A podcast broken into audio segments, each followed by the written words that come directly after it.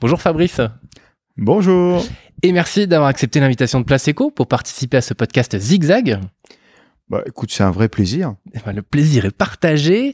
Alors Fabrice, dans cet échange, j'ai envie d'aborder ton parcours, qui est intimement lié à celui de Minésima, de parler justement de cette entreprise familiale qui a été euh, l'un des premiers négociants à vendre des vins en ligne, euh, si je ne m'abuse, et de l'approche de l'entreprise avec un marketing euh, direct qui a un petit peu bousculé les us et coutumes au départ. et, et bien évidemment, on va parler du secteur du vin.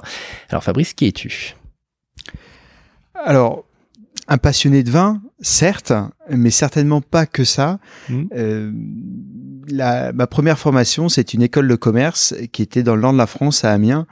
Et je suis parti là-bas parce que c'était la première école de commerce en 96 à former sur le digital. Donc il y avait déjà quelque part un peu ce, cette envie, ouais. euh, mais en tout cas il y, y avait l'envie de du côté du client, l'envie du côté du marketing plus que le reste. C'est ça qui m'amusait le plus. Donc, euh, je commençais par cette école de commerce. Après, je suis parti chez Renault, euh, d'abord sur un secteur dans le sud-est, et puis après au marketing euh, au siège de Renault euh, pour la partie financière qui s'appelle RCI Bank. Mm-hmm. Pendant huit ans au total, je me suis bien amusé, j'ai appris plein de choses, et j'ai appris une chose importante et qui me servira, je pense, tout au long de, de ma vie certainement, c'est faire confiance aux équipes et surtout les laisser se gérer, se manager, les laisser se développer euh, et puis avoir des idées et les mettre en place. Mmh. Donc j'ai appris ça chez Renault et, et puis plein d'autres choses derrière du reste, mais euh, en tout cas euh, particulièrement celle-là. Et mon père m'a proposé en 2007 de venir rejoindre le groupe familial, reprendre le bébé qu'il avait créé en 83 grâce au groupe et donc j'ai accepté ce défi euh, dans le marketing évidemment, hein, puisque -hmm. c'était la, la, passion. Euh, dans, dans le digital, mais Millésima a créé le digital en 97 avec le premier site internet euh, mis en place en 97. En 2007, le chiffre d'affaires de Millésima réalisé par internet c'était 10% du chiffre d'affaires. Okay. En 2010, c'était quasiment 50%, et puis aujourd'hui, c'est 85-90%, euh, mais c'est pas que ça. Mmh. Voilà rapidement. Ouais, on en reparlera pour le coup. Est-ce que justement déjà, moi je me demande euh, si euh, tu le savais plus ou moins d'avance qu'au final tu allais intégrer ou est-ce que tu le souhaitais ou pas plus que ça? Enfin, euh, l'entreprise familiale, parce que parfois ça peut être à la fois une chance mais un poids aussi. Une entreprise familiale, c'est des droits et des devoirs. Dans le groupe, on nous demande de faire une forme. Si on veut diriger ou avoir un poste à responsabilité, il faut un bac plus 5 et une expérience réussie à l'extérieur. Okay. Donc, dire qu'au début, oui, je re rejoindrai le groupe, non. L'envie, bah, des fois oui, et puis des fois non. euh, tout dépendait euh, de ce qui se passait dans la vie du groupe, dans la vie personnelle aussi. Donc, c'était pas forcément inscrit. Par contre, ce qui était dans les gènes et notre père euh, nous a tous formés à ça, c'est vraiment le marketing et le sens du service client. Mmh. Mes trois autres sœurs, elles ont tous cette affinité. C'est assez amusant. On est tous on est tous sensibles à, à ça et euh, c'est ça qui nous anime et on est tous euh, on aime le marketing, on aime essayer les choses. Donc ça oui, rentrer dans l'entreprise, c'était pas une obligation. Justement, cette entreprise, est-ce que tu peux nous en parler de ce groupe Alors, on l'a dit, donc enfin pour Millésima en 83, euh, lancement du site internet en 97, donc quand même assez tôt. Euh, est-ce que voilà, tu peux nous raconter un peu l'histoire de ce groupe et ce que ça représente aujourd'hui? Alors, le groupe a été créé en 1928 par mon arrière-grand-père. Ce métier historique, c'est la distillation du vin pour en faire du brandy, c'est-à-dire du cognac sans appellation. Mmh.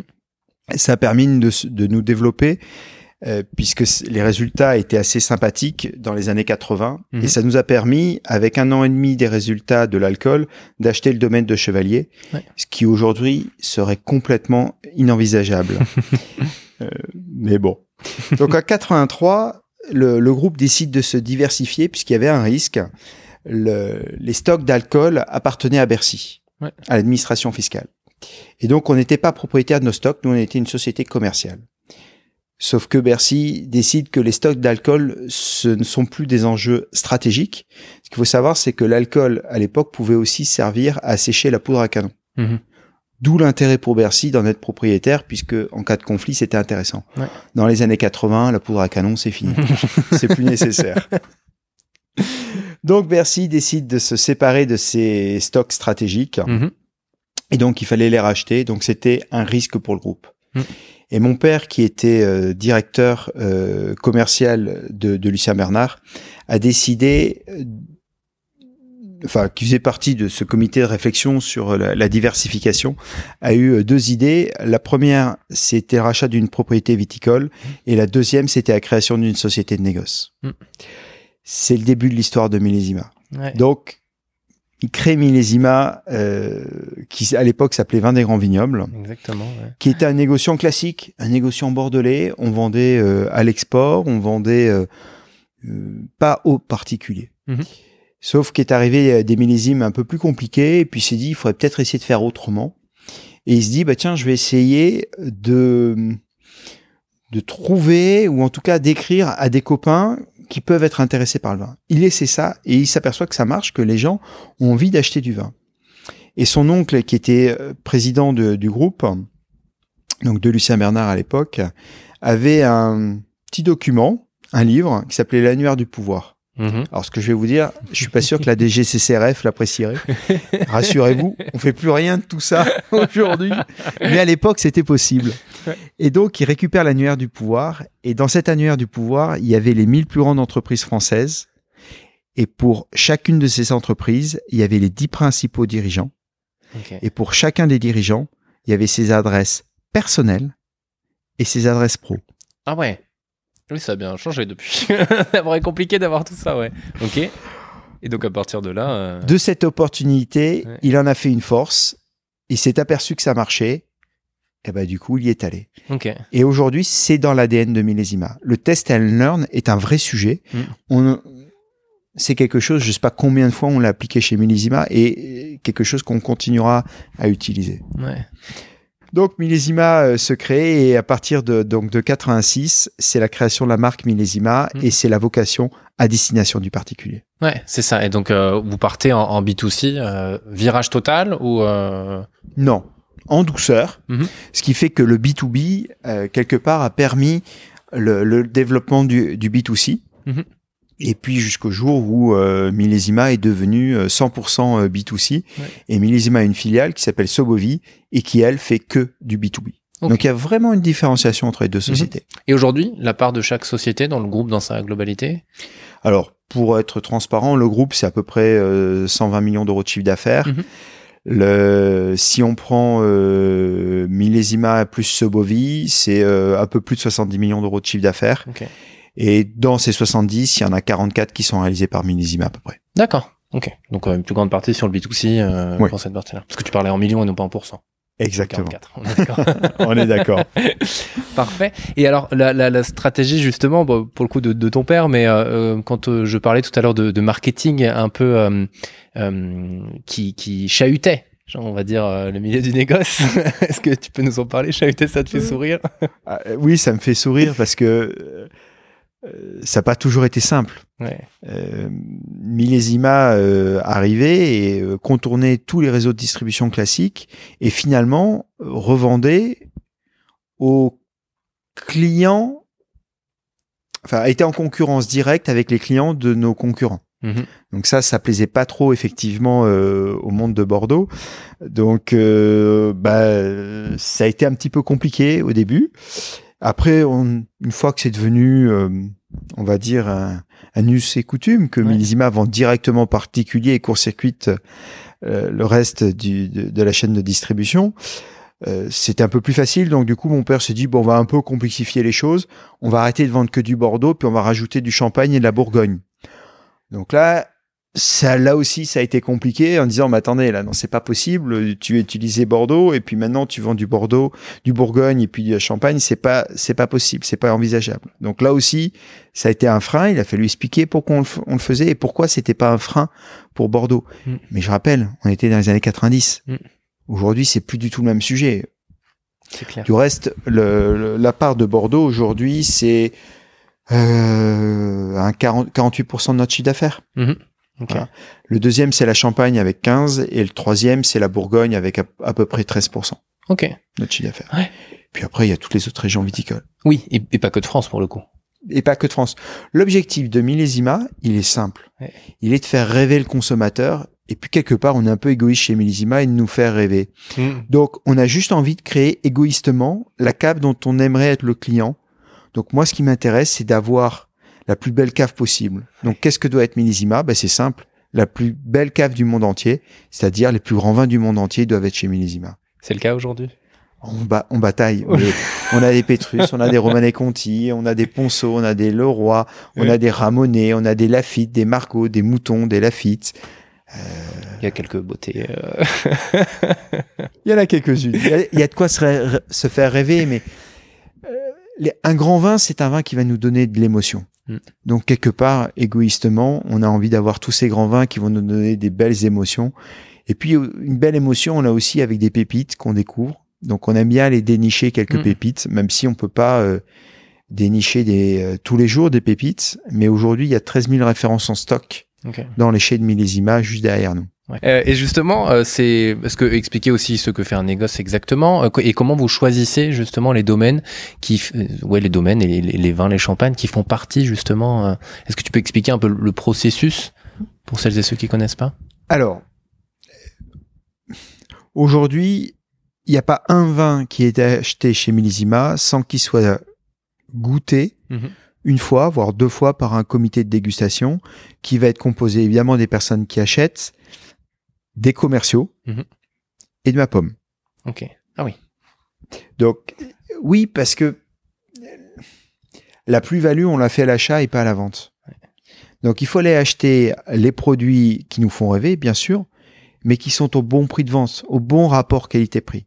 Donc ça, c'est un- une problématique de tous les jours, d'aller dénicher des, des petites pépites, des marques fortes, et puis évidemment au bon prix. Mhm. Et justement, comment on arrive à définir un bon prix? Qu'est-ce qu'un bon prix? C'est un prix qui est acceptable par le consommateur. Donc celui qui connaît le bon prix, Ouais. c'est le consommateur final. Il y a que lui qui le connaît. Mhm. Après, quels sont les indicateurs que l'on a pour définir si c'est un bon ou un mauvais prix? Aujourd'hui, il y a quand même plein d'outils sur Internet qui permettent de voir les prix de marché. Mhm. Un autre élément, c'est finalement le rapport. Lorsque vous goûtez un vin, vous dites, bah, ce vin-là, à ce prix-là,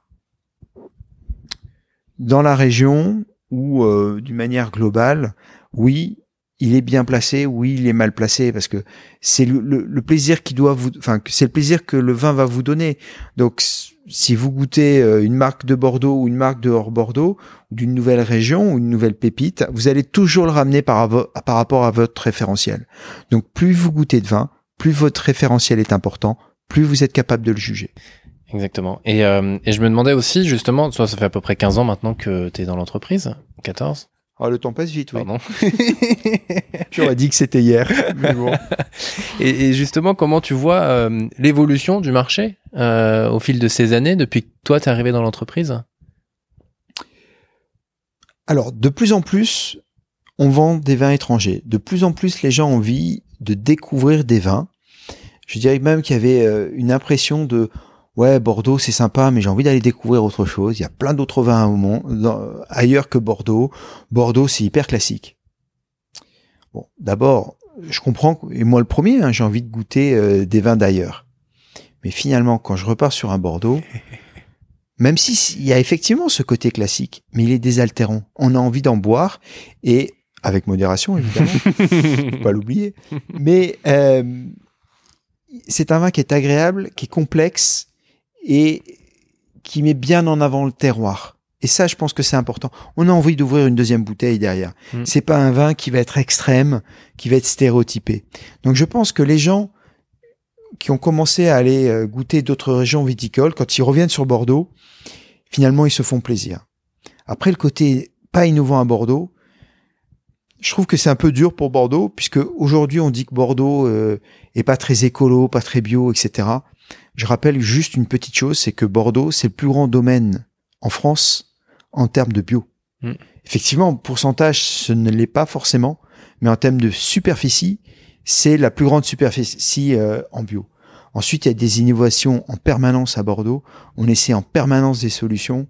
Donc, je trouve ça un peu dur. Mais bon, Ça évolue. ça C'est évolue. en train d'évoluer pour C'est le coup, si je ne m'abuse. Je pense que on communique pas assez là-dessus. Mm. On le dit pas. Hmm. Et c'est le défaut des Bordelais. Hein. On, est un peu fermé. Il va falloir qu'on s'ouvre. Ça aussi, ça arrive petit à petit, je crois. ouais, mais je crois que Juppé nous a bien aidé là-dessus. mais euh, il va falloir continuer. euh, donc, euh, Bordeaux euh, a évolué légèrement, effectivement. Par contre, il s'est passé, je trouve, quelque chose avec le Covid. Euh, pendant le Covid, on s'est aperçu que les consommateurs ont eu un peu plus de temps hmm. et donc ont voulu goûter plein de choses différentes. On n'a jamais fait autant de caisses panachées, mixées, avec du Bordeaux, du Bourgogne, du Champagne, de l'Alsace, de la Provence. Le client, il pouvait choisir ce qu'il voulait. Par carton de 6, mais il pouvait mélanger absolument tout ce qu'il voulait. Et il est allé goûter une multitude de régions. Et ce qu'on s'est aperçu, c'est que des gens qui n'achetaient que du Bordeaux sont allés goûter d'autres choses. Et des gens qui n'achetaient pas de Bordeaux sont venus acheter du Bordeaux. Et ce qu'on enfin, ce qu'on constate, on commence juste à le constater, c'est que quelque part ceux qui n'achetaient que du hors Bordeaux achètent maintenant de manière plus régulière un peu de tout et donc du Bordeaux. Mhm. Donc j'ai l'impression que les gens ils se sont fait plaisir et puis ma foi ils découvrent un peu toutes les régions ils s'aperçoivent que chaque région a son intérêt. Exactement, et tout le monde peut y trouver son compte, quelle que soit la région, euh, très clairement. et euh, qu'est-ce qui fait, d'après toi, euh, la réussite de Millésima? C'est le terme que j'ai envie d'employer quand même, parce que parce qu'au fil des années, c'est quand même une entreprise qui, qui fonctionne très bien. Alors, c'est une entreprise qui fonctionne bien, qui a une très belle croissance. Mm. et finalement, c'est quoi les clés du succès finalement de cette réussite? Mm. Un, les équipes. Ouais. Sans les équipes, Millésima ne serait rien. Vous êtes combien aujourd'hui? On est un peu plus de 60. 64. Donc ça, c'est vraiment pour moi l'une des clés. La deuxième, c'est le test and learn. Ça, c'est un des vrais succès. Et le troisième, c'est l'autonomie, la responsabilité des équipes. Mhm. Aujourd'hui, il y a euh, différents euh, chefs de service, on dirait, ou euh, team manager, on peut l'appeler comme on veut, mais ils sont véritablement en charge de leurs équipes, de leur stratégie. Et je suis pas là au jour le jour à leur dire ce qu'ils doivent faire et à leur dire non, tu vas plutôt aller là ou faire ça. Non, non. Moi, il y a un objectif qu'ils doivent atteindre en fin d'année. Et maintenant, comment ils vont l'investir? Quel, Enfin, quel budget ils vont mettre? À quel endroit? Comment? Alors, l'enveloppe du budget, ça évidemment, on en discute. Mmh. Par contre, s'ils vont investir à droite et ou à gauche, ça, c'est pas mon problème. Mmh. C'est leur. Mmh. Et du coup, bah, ils, se sentent responsables, ils, euh, ils se sentent challengés. C'est un peu leur micro-entreprise, quoi. Hmm. Et du coup, ils se dépassent. Et ça, c'est une des forces. Et puis après, le dernier élément, c'est leur donner la possibilité de progresser. On a quelqu'un qui est arrivé euh, juste avant que j'arrive. Donc je dirais, il a dû arriver en 2005 chez Millésima. Il était infographiste, c'est-à-dire grosso modo, il créait les emails. il a progressé. Il a été en charge du, de la stratégie euh, digitale de Millésima. Enfin, euh, oui, dans un deuxième temps digital. Avant, il est passé par l'informatique parce qu'il aimait bien ça, euh, mais digital. Après, il s'est mis au marketing parce qu'il avait envie de découvrir ça. Donc, on l'a accompagné, on lui a amené, on a fait des formations avec lui. Et puis, c'est, puis il a réussi. Hmm. Et puis, il a tellement bien réussi que maintenant, il est parti aux États-Unis. Puis, il est en charge d'une filiale. Ok. Oui. Joli. et puis des cas comme ça, je peux vous en citer d'autres. Il y en a des personnes qui sont arrivées en, tant que stagiaires ici, ouais. euh, connaissaient rien au vin, et aujourd'hui elle est responsable des achats. Effectivement. Alors on l'a formée. Ouais, bien sûr. Ce s'est pas fait en, six mois, mm. mais on les a sortis de leur zone de confort et on les a accompagnés bien sûr, mais euh, aujourd'hui, euh, elle changerait pas de poste. Hmm. Et lui non plus euh, aux États-Unis.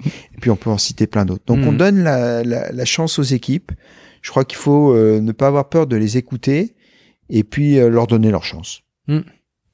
Ouais, et ce que, ce que, ce que j'ai en tête aussi, c'est euh, c'est que l'amour du vin des équipes aussi bah, se, se retransmet forcément jusqu'au client. Si vous aimez le produit et que vous le goûtez bien, vous êtes capable de le vendre. Vous êtes capable de faire rêver. Là, on parle de, vin. Euh, c'est un produit aujourd'hui qui est entre le luxe et, euh, et la consommation courante, puisque tout dépend. Les, une bouteille aujourd'hui, euh, la moins chère, elle doit être à 5 euros chez Millésima. La plus chère, elle est à 55 000. Mm-hmm. Donc, Il y a tout. Pour tous les goûts. Il faut pouvoir faire rêver. Exactement. Donc il faut goûter les vins. Ouais. Et il faut être capable d'en parler. Et ça, c'est important. Ouais, exactement. Et il y a aussi, euh, on va parler un petit peu d'international, pour le coup, euh, parce que je trouvais ça intéressant. euh, alors, c'était, euh, ton père, j'imagine, avait lancé un catalogue, enfin, et des catalogues, pour le coup, aussi bien en France, sur les, les plus grands crus classés de Bordeaux. Et après, un, catalogue papier a été édité, qui a été distribué, alors, Allemagne, Belgique, Portugal, etc. Enfin, voilà, assez, assez européen. Est-ce que tu peux nous parler, là aussi, de la stratégie peut-être internationale, déployée par le groupe et, et, et ce que ça pèse aussi euh, par rapport à la France et au marché français. Alors aujourd'hui, la France, elle pèse 38% de notre chiffre d'affaires. Ouais. Les, on va dire les trois pays suivants, c'est Allemagne, Suisse et États-Unis, Mhm. qui représentent grosso modo, euh, ça va dépendre des pays, mais entre euh, le plus bas, ça va être les États-Unis, ils sont autour de 12, Mhm. et euh, après, ça va être 15 et 15, 16, 17% de, Ok. de chiffre d'affaires. Puis après, ça, ça va descendre. On va avoir euh, le Singapour, on va avoir euh, l'Angleterre, on va avoir la Belgique, on va avoir Mhm. l'Italie, puis après d'autres- pays. Vous êtes présent dans combien de pays au total? On est présent dans 14 pays au total. Ok.